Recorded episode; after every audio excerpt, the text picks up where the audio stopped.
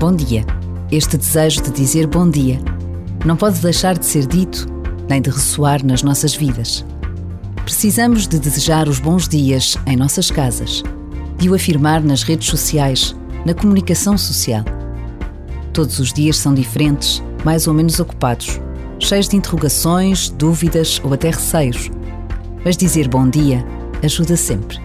E não estamos sós. Deus está conosco.